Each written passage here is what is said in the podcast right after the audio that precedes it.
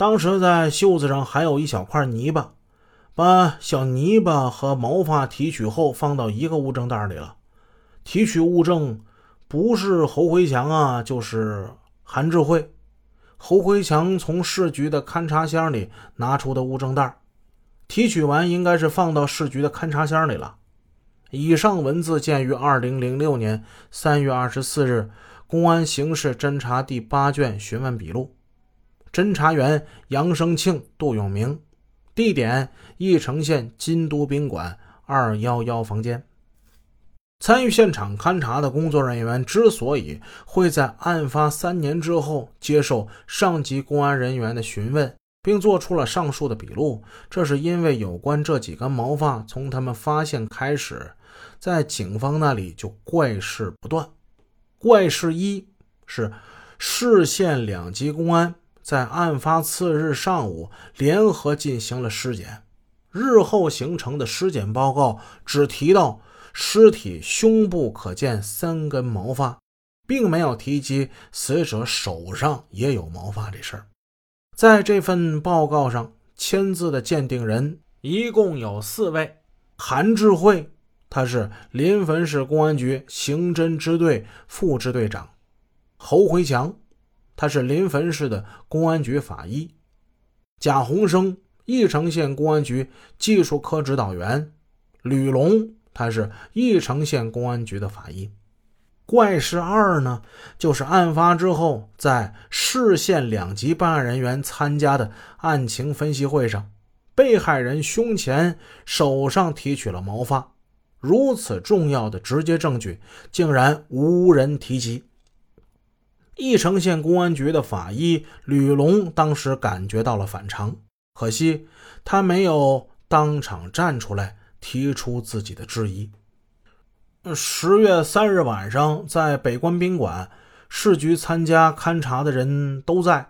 我们局的人有李德宝副局长，技术科的全体人员，嗯，吉少文局长好像也在，但在汇报的时候，没有人提到过毛发的问题。我。我当时还感觉挺奇怪的呢，但是也轮不到我说呀。以上文字见于二零零六年三月二十四日公安刑事侦查卷第八卷询问笔录，侦查员杜永明，地点义城县金都宾馆二幺幺房间。常小林介绍说，当天晚上的现场分析会以临汾市公安局为主。市局刑侦支队技术大队大队长张海丽汇报了现场的勘查情况，刑侦支队副队长韩志慧负责汇报尸检情况。县局的人基本是说不上什么话的。怪事三，如此重要的证据不被提及，不去鉴定也就罢了，更加荒唐的结局是，最后毛发在公安局给弄丢了。以下是法医吕龙的笔录：二零零四年四月吧，市局韩志慧给贾洪生打电话，让找毛发，我这才知道毛发丢了。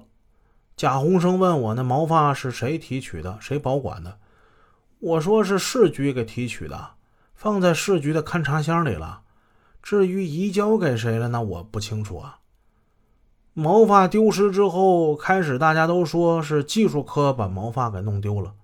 后来传说我跟贾洪生把毛发给弄丢了。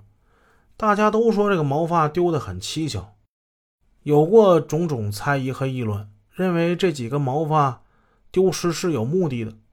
以上文字见于二零零六年三月二十四日公安刑事侦查卷第八卷询问笔录。侦查员杜永明，地点义城县金都宾馆二幺幺房间。怪事四：毛发丢失了还不算，后来就连有关毛发的现场照片也不见了。按照贾洪生的说法，有关毛发的照片也是市局的人给弄丢的。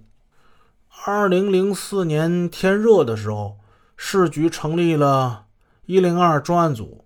县局的王顺光政委任组长，我们到了市局的刑侦支队，在那儿我第一次见到我们县局拍的照片，已经贴好了。上面没有有关毛发的照片，